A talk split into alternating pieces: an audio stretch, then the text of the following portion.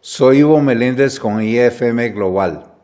Acompáñenos en el proceso construir una comunidad de líderes globales.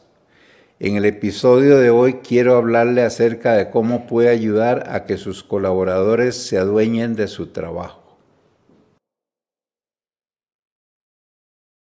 En una organización de alto rendimiento, las personas son consideradas responsables de su trabajo y se les da la oportunidad de adueñarse de su trabajo.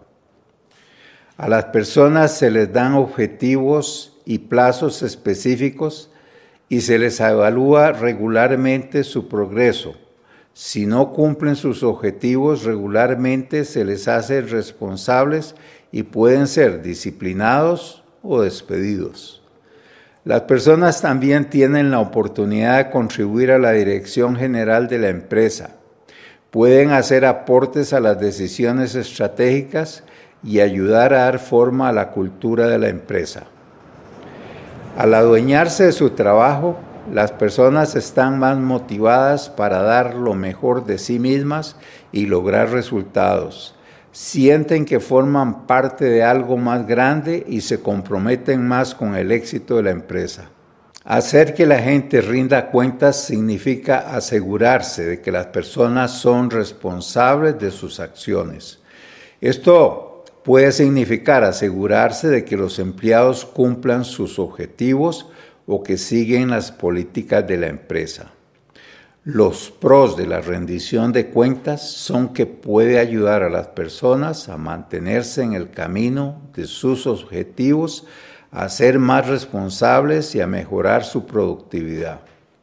Los contras de la rendición de cuentas son que pueden ser exigentes y estresantes y también pueden hacer que la gente se sienta culpable o avergonzada si no cumplen sus objetivos. Aquí le comparto cinco formas para ayudar a que sus colaboradores se adueñen de su trabajo. Primera, defina unas expectativas y unos objetivos claros. Asegúrese de que todos los miembros de su equipo entienden lo que se espera de ellos y cuáles son los objetivos del equipo.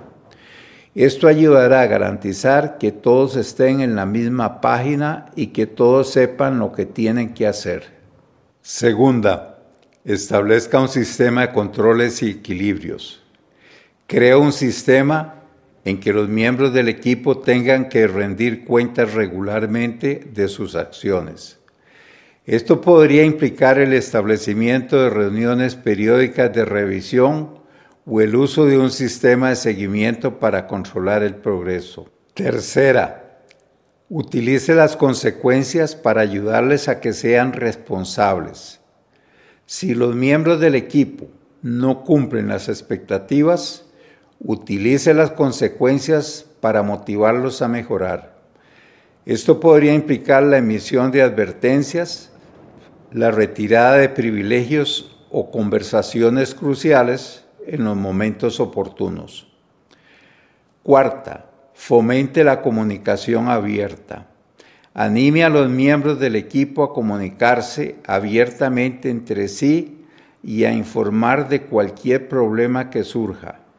Esto ayudará a garantizar que todo el mundo está tanto de lo que ocurre y puede ayudar a resolver cualquier problema rápidamente. Quinta, predique con el ejemplo. Predique con el ejemplo y sea responsable de sus propias acciones. Esto ayudará a establecer el tono para el resto del equipo y le mostrará que usted se toma la responsabilidad en serio. En resumen, hacer que los miembros de su equipo rindan cuentas significa que usted les exige que respondan por sus acciones. La responsabilidad se basa en unas expectativas claras. Mantenga conversaciones periódicas con los miembros de su equipo sobre su progreso y rendimiento.